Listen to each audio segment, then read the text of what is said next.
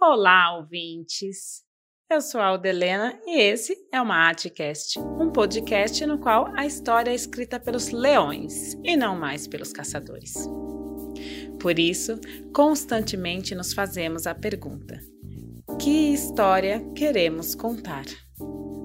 Recentemente, quando a estátua do bandeirante Borba Gato foi queimada durante uma manifestação em São Paulo, alguns criticaram a depredação do que chamaram de patrimônio histórico.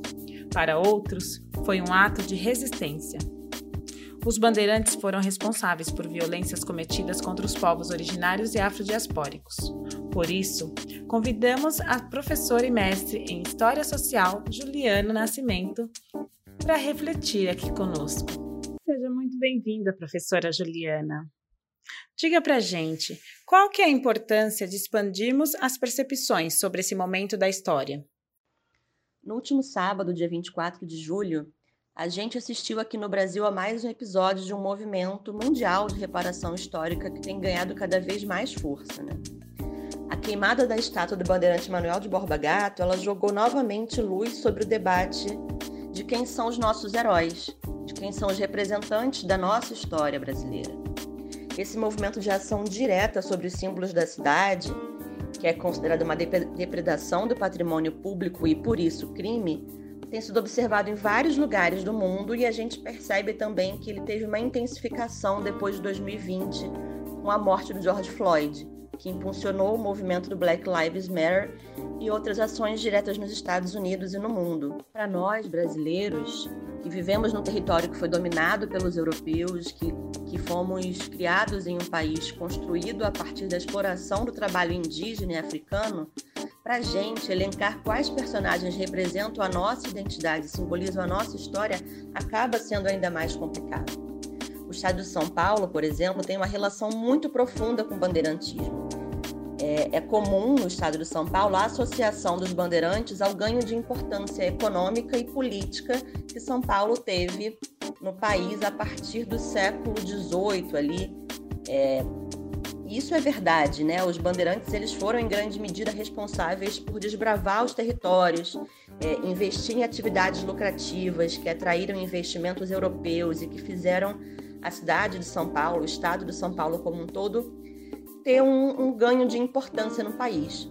E não à toa, São Paulo homenageia esse passado de diversas formas, entre eles nos espaços públicos, com monumentos como o de Borba Gato, como o Monumento aos Bandeirantes, ambos tendo sido alvos recentes de ação direta e também de muita polêmica. E quais são as consequências dos bandeirantes serem retratados como os heróis? Ainda mais considerando que a história e as vivências dos povos originários e africanos são negligenciadas, por exemplo, nos ambientes escolares e acadêmicos. O que esses símbolos escondem, no entanto, parecem contar muito mais a história do nosso país do que eles próprios. Né? O processo de interiorização e desbravamento promovido pelos bandeirantes, ele incluía, por exemplo, a escravização e o extermínio de indígenas que eles encontravam pelo caminho ao longo desse processo de interiorização, né? Isso afetou profundamente esses povos para sempre e dizimou etnias inteiras. Nesse contexto de desbravamento, eram cometidos uma série de abusos, violências, roubo, e o protagonismo, no entanto, ficou do lado daqueles que tinham mais poder, a saber, os bandeirantes. Claro que a gente está falando dos séculos 17 e 18, o chamado período dos desbravadores, marcado por muitos conflitos brutais, e quando temas como respeito aos povos originários, racismo, memória, direito à cidade não existiam ou não, pelo menos não eram debatidos como hoje em dia, né? De modo que não se trata dessa, dessa visita que a gente faz ao nosso passado, não, ela não tem a intenção de reescrever essa história, mas sim de trazer para o debate de que a história é dinâmica, que mudam os interesses, mudam os tempos, mudam os protagonistas e os símbolos. Hoje, no presente, né, depois dos debates que a gente acumula sobre quem de fato é, eram os donos dessas terras, que foram invadidos, dominados, explorados, dizimados e que, apesar de tudo, resistem que estão aqui, que estão vivos, que usam a cidade, que passam na cidade. Como é para essas pessoas, como é para um indígena ou para um descendente de indígena andar pela cidade e ver homenageados os algozes do seu povo? Qual violência nós realmente queremos colocar em debate? Aquela cometida contra estátuas ou contra corpos de carne e osso? Tem sido comum atualmente nesses tempos em que a gente acompanha no Brasil uma série de desrespeitos aos direitos humanos, ao meio ambiente, à democracia, a ideia de que a história não esquecerá, né? A, a ideia de que os livros contarão a verdade, mas a história faz mesmo justiça? Como é que os livros didáticos têm discutido as questões de reparação dos abusos cometidos no passado? Como a BNCC, por exemplo, prevê que esses conteúdos sejam apresentados na escola? Como é que o Estado, como é que os estados mesmos, municípios, que políticas eles têm para decidir quais serão os símbolos que vão permanecer na cidade, quais serão os novos símbolos adicionados à paisagem da cidade? Como é que a gente faz um debate a respeito disso? Por isso mesmo, uma educação com foco nos valores, nas vivências dessas populações é mais do que necessária, não é mesmo? E Juliana, qual você acha que seria uma possível solução para esse debate? uma maneira de não apagar a história e muito menos glorificar os responsáveis por essas atrocidades, não é?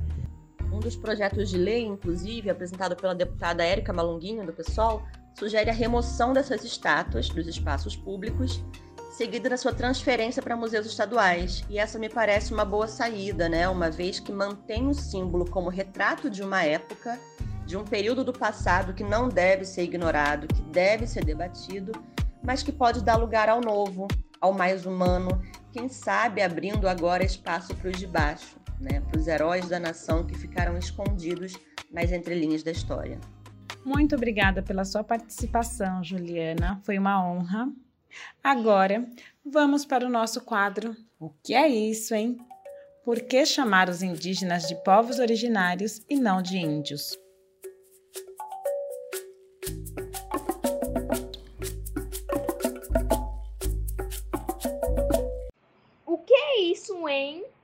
De acordo com o doutor em Educação pela USP e pós-doutor em Linguística pela UFSCar, Daniel Munduruku, a palavra índio remonta a preconceitos, como a ideia de que o indígena é atrasado e selvagem e esconde a diversidade dos povos indígenas. Já a palavra indígena significa originário, ou seja, alguém que estava ali antes de outros. O Maatcast fica por aqui. Espero que tenham gostado e te convidamos para seguir com a gente na nossa próxima viagem.